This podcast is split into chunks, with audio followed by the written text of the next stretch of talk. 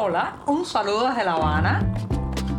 Les habla Joanny Sánchez, cubana, periodista, ciudadana, y les traigo este cafecito informativo recién colado y sin azúcar para despertar. Martes 2 de mayo de 2023. El mes apenas da sus primeros pasos y la semana informativa también. Yo estoy aquí como siempre de lunes a viernes con una taza de café recién colado para darme ese sorbito mañanero y sin azúcar. Así que voy con el primer buchito del día. Después de este cafecito amargo, les cuento que ayer, ayer no fue un día de desfile ni de reivindicaciones eh, de los trabajadores en Cuba, pero sí fue un día para la broma, el sarcasmo y el escarnio. Y les voy a decir por qué. Recuerden que les comentaba en el programa de este lunes que las autoridades cubanas habían decidido finalmente aplazar el desfile, el tradicional desfile del primero de mayo para el próximo viernes y según explicaron se debía a la inestabilidad climatológica. El domingo habían ocurrido varias tormentas locales severas en el occidente cubano y pues se agarraron de eso para posponer una cita que ya estaba bastante, digamos, menoscabada, deslucida, porque habían cancelado con anterioridad el gran desfile en La Habana para atomizarlo, convertirlo en pequeñas muestras de respaldo al Día del Proletariado que en la isla, como ya les dije, se convierte en aplaudir, dar loas y un espaldarazo al régimen del poder, a las autoridades y al Partido Comunista. Bueno, pues el Partido Comunista, esas autoridades y los jerarcas de la cúpula gobernante cubana fueron ayer el centro, la diana de la burla, los memes y las bromas porque, bueno, porque no llovió, no hubo tormentas como ellos habían vaticinado y la gente pues desarrolló en las redes sociales un reto de retratarse bajo aquel sol que prácticamente rajaba las piedras en todo el país para burlarse de una decisión, una decisión que ya de por sí era contra ellos mismos, porque estos desfiles, estas marchas las utilizan para eh, dar una imagen de supuesto apoyo popular que ya no tienen porque sabemos que mucha gente va presionada, va coaccionada a esos desfiles o va con un interés que trasciende el asistir a la plaza de manera espontánea. Bueno, pues no llovió, el sol estuvo sumamente intenso por todo el país y llovieron las burlas, los memes, las bromas. Saben que los regímenes autoritarios, señoras y señores, son muy frágiles ante el escarnio.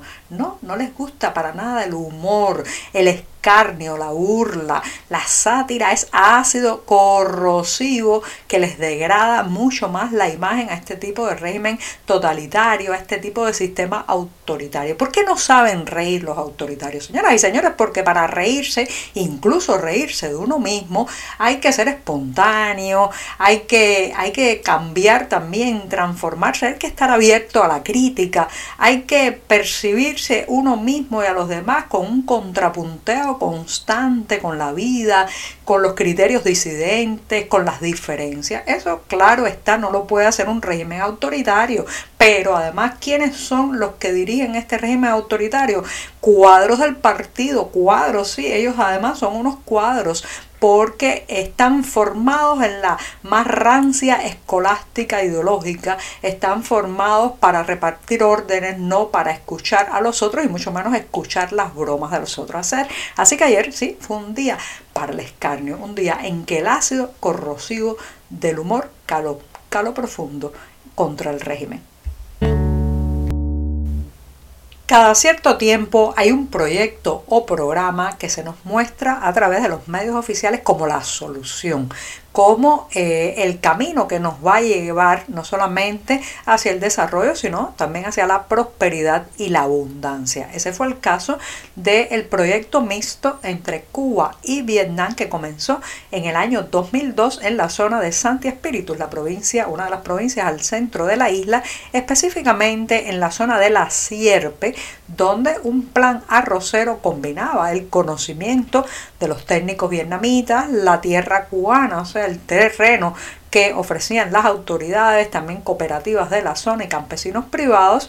Eh, los vietnamitas también traían parte de la maquinaria y bueno, pues levantaron allí un plan arrocero que durante años y años pues se llenó la prensa oficial de titulares triunfalistas de que ahora sí, que Cuba iba a lograr el autoconsumo arrocero, que no iba a faltar nunca más el cereal sobre las mesas cubanas. Bueno, la triste realidad es que eh, la actualización del proyecto dista mucho de aquellos sueños proyectados, de aquellos artículos edulcorados, aquellas cifras que nunca, nunca se materializaron en las cocinas cubanas, o al menos no se han seguido materializando, según informaciones recopiladas por el diario 14 y medio en la zona de la Sierpe de Santi Espíritus, también conocida esa parte eh, por los proyectos arroceros del sur del Jíbaro, los técnicos vietnamitas han dicho hasta aquí y este año no han renovado su presencia, sus contratos ni sus proyectos.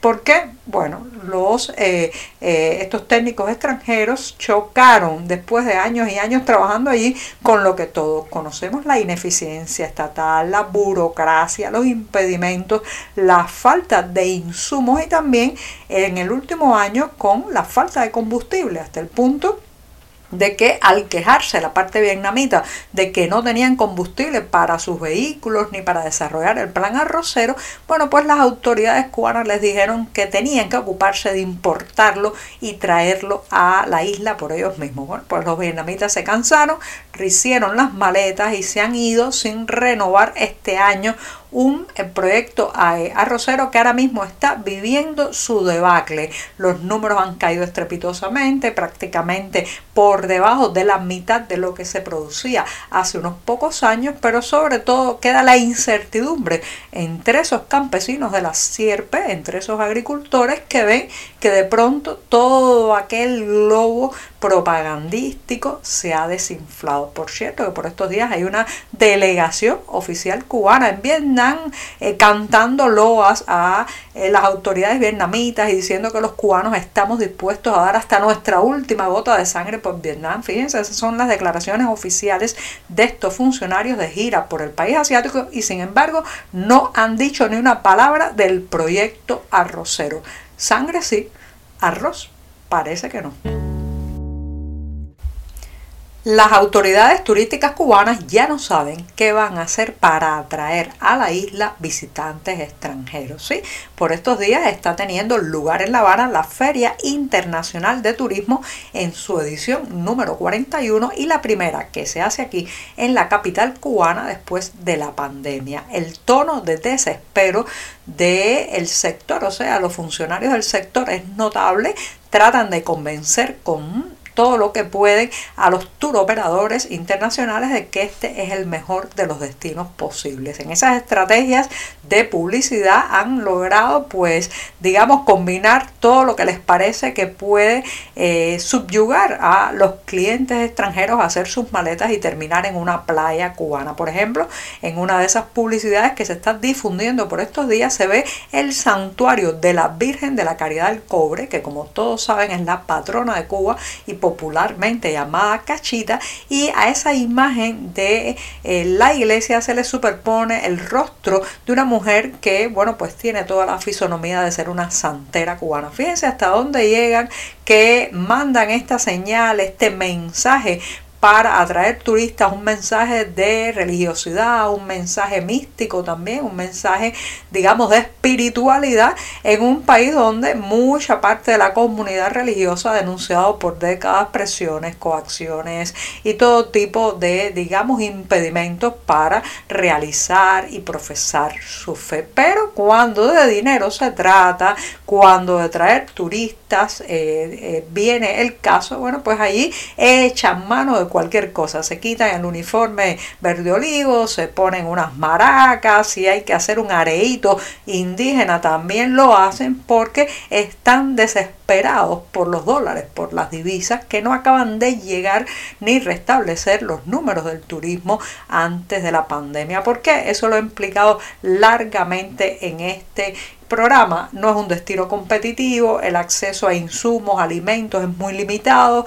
el turista tiene que sufrir demasiado con la crisis económica, la devaluación del peso cubano también lastra y nada de eso, señoras y señores, se eh, aplaca ni se resuelve ni con conjuros, ni digamos con ningún tipo de amarre religioso y mucho menos poniendo la eh, imagen de el, eh, el santuario de la patrona de Cuba en una propaganda turística. En los últimos años y específicamente en los últimos meses el aumento en la llegada de cubanos a España, escapando de las penurias y las faltas de libertades en Cuba, bueno, pues ha hecho que Madrid se reconvierta, vuelva a ser un centro para la cultura cubana. Las presentaciones de libros, las puestas en escena y los conversatorios con temas relacionados con esta isla, bueno, pues se suceden cada vez con más frecuencia y justamente les voy a hablar de uno de ellos porque el próximo 5 de mayo se estará presentando en la capital española Discurso de Agradecimiento, una obra del dramaturgo cubano Carlos Celdrán. Vuelve esta puesta de escena al Corral de Comedias de Alcalá de Henares y bueno, pues la obra recorre la desesperación y el aislamiento nada más y nada menos que de un reconocido escritor que gana un premio literario durante la pandemia. Así que le reitero, discurso de agradecimiento, la puesta en escena que lleva Carlos Celdrán a Madrid el próximo 5 de mayo. Los detalles, como siempre, los invito a que pasen por la cartelera del diario digital 14 y medio para conocerlos. Y ahora sí, que digo adiós hasta mañana, hasta la jornada puente. Muchas gracias. Por hoy es todo. Te espero mañana a la misma hora. Síguenos en 14medio.com. También estamos en Facebook, Twitter, Instagram y en tu WhatsApp.